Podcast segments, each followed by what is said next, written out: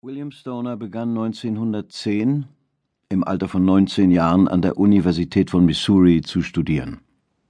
Acht Jahre später, gegen Ende des Ersten Weltkriegs, machte er seinen Doktor der Philosophie und übernahm einen Lehrauftrag an jenem Institut, an dem er bis zu seinem Tode im Jahre 1956 unterrichten sollte. Er brachte es nicht weiter als bis zum Assistenzprofessor und nur wenige Studenten, die an seinen Kursen teilnahmen, erinnern sich überhaupt mit einiger Deutlichkeit an ihn. Als er starb, spendeten seine Kollegen der Universitätsbibliothek ihm zu Ehren ein mittelalterliches Manuskript, das man dort vermutlich noch heute in der Abteilung für seltene Bücher findet. Es enthält die Widmung der Bibliothek der Universität Missouri überreicht zur Erinnerung an William Stoner, Fachbereich Englisch, von seinen Kollegen.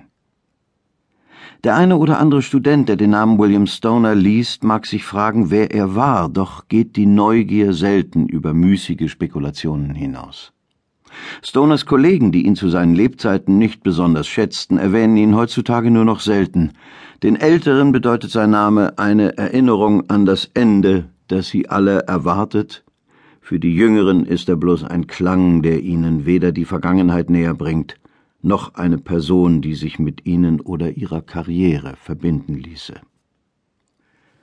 Er wurde 1891 auf einer kleinen Farm im tiefsten Missouri unweit des Dorfes Boonville geboren, etwa 60 Kilometer außerhalb der Universitätsstadt Columbia. Obwohl die Eltern bei seiner Geburt noch jung waren, der Vater 25, die Mutter kaum 20, fand Stoner sie auch als kleiner Junge schon alt. Mit 30 wirkte sein Vater wie 50 und blickte von der Arbeit gebeugt ohne Hoffnung über den kargen Flecken Land, der seine Familie von einem aufs andere Jahr ernährte. Die Mutter nahm ihr Leben so geduldig hin, als währte es nur eine kurze Spanne, die sie durchzustehen hatte. Ihre Augen blickten blass und unscharf, und die winzigen Gesichtsfalten wurden vom dünnen, ergrauenden Haar noch betont, das straff am Schädel anlag und im Nacken zu einem Knoten zusammengefasst war. Solange William Stoner sich erinnern konnte, hatte er Pflichten zu erledigen. Mit sechs Jahren melkte er die mageren Kühe, fütterte die Schweine im wenige Meter vom Haus entfernten Stall und sammelte die kleinen Eier einer Schar dürrer Hühner ein.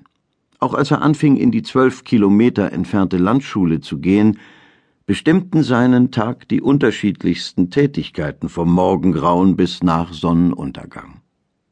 Und bereits mit siebzehn begannen seine Schultern sich unter der Last dieser Mühen zu beugen.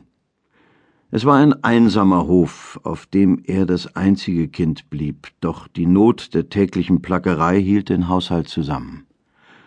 Abends saßen die drei beim Licht der Petroleumlampe und starrten in die gelbe Flamme.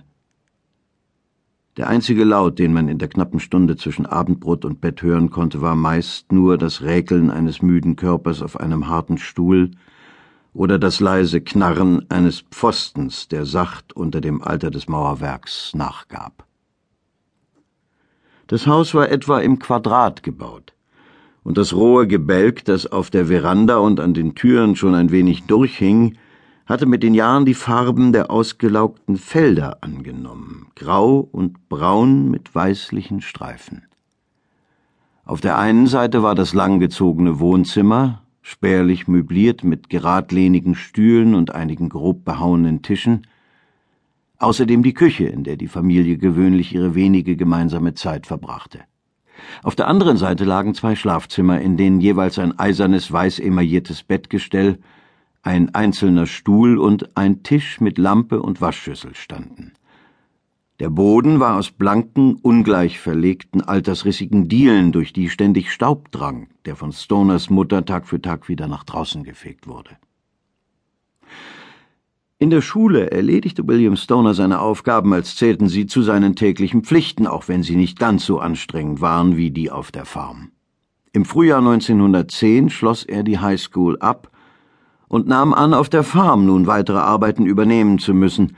Es schien ihm, als sei der Vater in letzter Zeit immer schwerfälliger und müder geworden. Eines Abends im späten Frühling aber Nachdem die beiden Männer den ganzen Tag lang Mais gehackt hatten, richtete sein Vater, sobald das Abendbrot abgeräumt worden war, in der Küche das Wort an ihn.